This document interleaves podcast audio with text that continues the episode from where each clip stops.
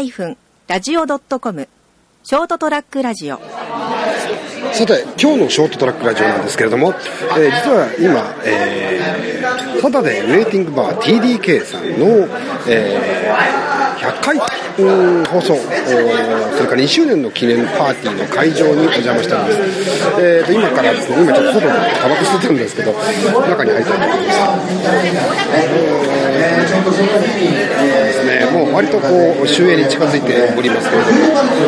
えーたくさんの方がねおいでになってまして88人ぐらい来てるらしいですね。さあこの放送使えるんでしょうか。録音があちゃんと聞こえてるかどうかわからないんですけど、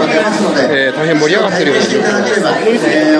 ー、ということでございましてですね、えー、美味しい、えー、食べ物とですね、えー、収録収録してます。はい、えー、えー、そういう感じでですね美味しいお酒とで皆さんさん結構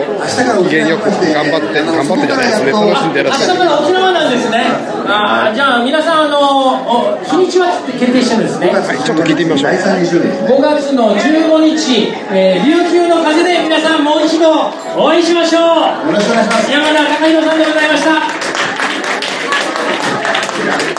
えー、それでは続きましてですね、えー、TDK ゆかりの、えー、野田京子さん会場いらっしゃいますか？野田京子さん、はい、あの本日はお忙しい中、本当にありがとうございます。ぜひいつか出演もよろしくお願いいたします。Hi, good evening, everyone, ladies and gentlemen. gentlemen. Uh, this is uh, Kyoko Noda, who organized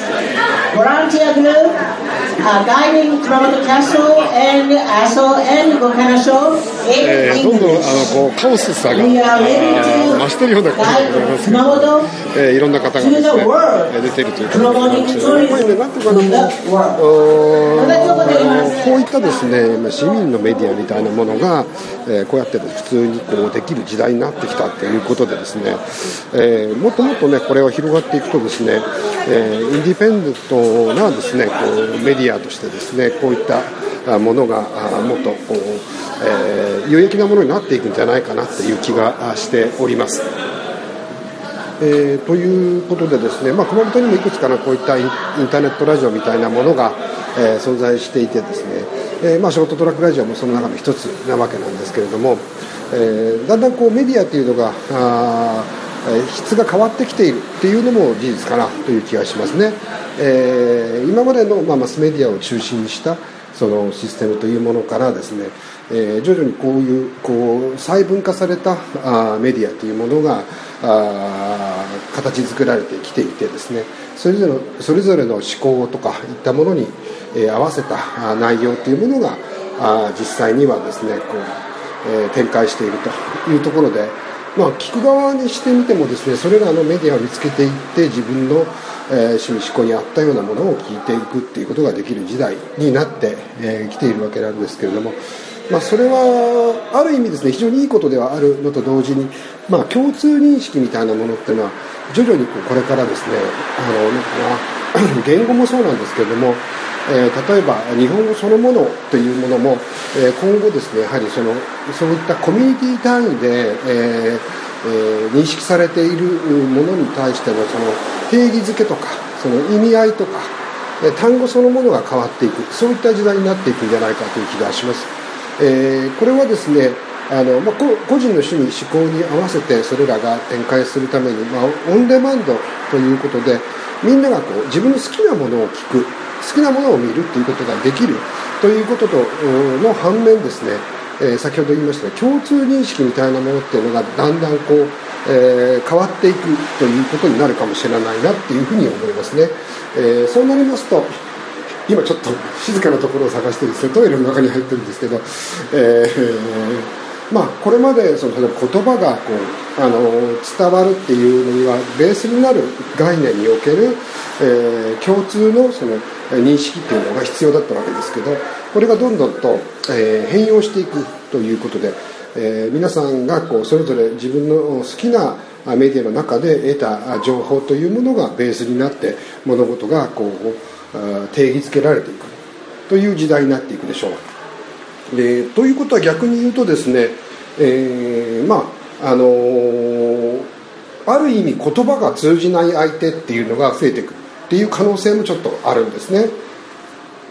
その、まあ、自分の趣味思考に合った仲間との間でのその共通語っていうものがあったとしても、えー、それがですね他のコミュニティに属しているような人たちとの間では、えー、言葉として通じないというのが現状として起きていくわけです、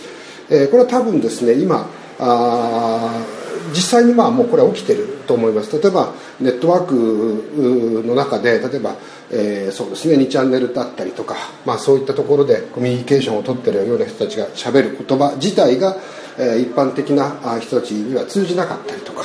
いうようなことも起きるわけですね、えー、逆に例えば一般的だと今まで思われていたような例えば、えー、歴史認識だったりとかあ知識だったりというものが逆にそういったコミュニティの中では、えー、通じないというふうなディスコミュニケーションも同時に引き起こしてしまうというのが、えこれからの一つのまあ課題になっていくかもしれないですね。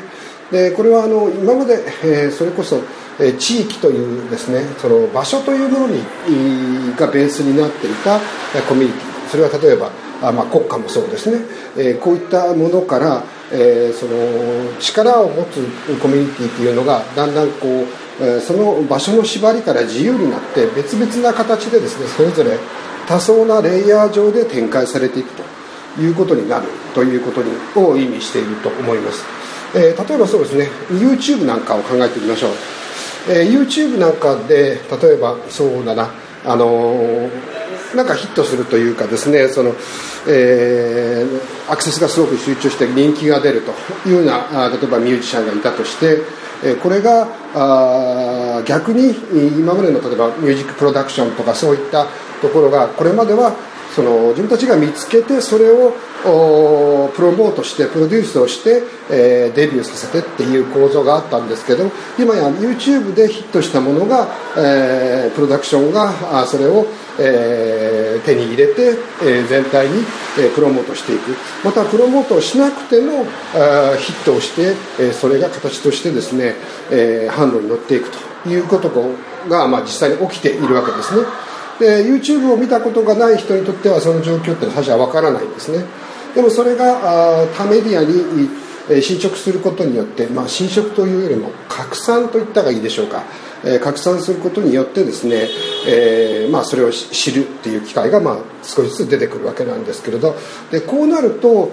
それまでそのミュージックプロダクションとかが持っていたプロデュースとかそういった部分においての力をその YouTube というコミュニティが超えてしまっていると。混ざってしまっているというような状況が起きるわけですね、えー、つまり YouTube とかの方で先にデビューをするっていうようなことがえ今や一般的なことになりつつあるということになります、えそうするとそういうシステムというものを会社あ、まあ、昔でいうレコード会社っていうような形のものっていうのがあのその存在意思っていうかですね存在の決定権を外部に委ね委ねてしまわなければあ動けないということにもなっていく。ということでしょう。えそうして一旦ですねそれを受け入れてしまったあ、えそういった音楽業界のシステムというのは内部からやっぱり変容していくということになりますね、えもしかするとそれは収束していって、えまあ、崩壊をしていくっていうそういうことにもつながるのかもしれません、えー、ですからこれまでの既存のシステムというのはこういったあ形でですね価値観が多様化することによってえーまあ、富の集中がある部分分散していくっていうところにもつながるんですけれども、えーまあ、コントロールをこうどこかがするっていう全体としての力みたいなものは多分弱まっていく、えー、ここの例えばそうですねその、えー、その発信した人またその人たちがこう、えー、出してきた影響を例えば、えー、アッパーエフェクト。という言い方をしたいと思いますけどアッパーエフェクトがそこで発生して、それが情報を上の方に向かって拡散していく、まあ、まずは横なんですけれど、これがまた上の方のシステムに影響を与えて、全体が変わっていくということが、え、起きるわけですね、まあ、基本的にアッパーシステムというのは個人だったり非常に小さなコミュニティから始まることが多いとは思います。でここはまあ情報の意味ではあそういった意味ではですね情報の、え民主化とも言えるわけなんですけれども、えー、まあある意味アナーキーな状態、えー、になっていくっていうことにもつながっていくんでしょう。でこれがこういったメディアの中で、え今どんどん進行しているっていうのが今の、えー、情報の世界であるというふうに感じます、えー、以前であればこういった形で例えばラジオをやるっていうのは非常に難しかった。技術的にも難しかったあわけなんですけれどもえそれがあちょっとね詳しい人がいたらできる時代になったということになりますね、えこれがこれからどんなふうに変わっていくのか、え非常に興味のあるところでありますし私自身も、えこういうショートラックラジオのような形でですね、え発信をしていきながらそれがどういったふうに影響を与えるのかっていうのを見ていきたいなというふうに思います。ということでございまして今日は TDK さんの、え100回放送それから2周年記念のパーティーえー、からの中継でございました、えー、それではまたどうもどうも。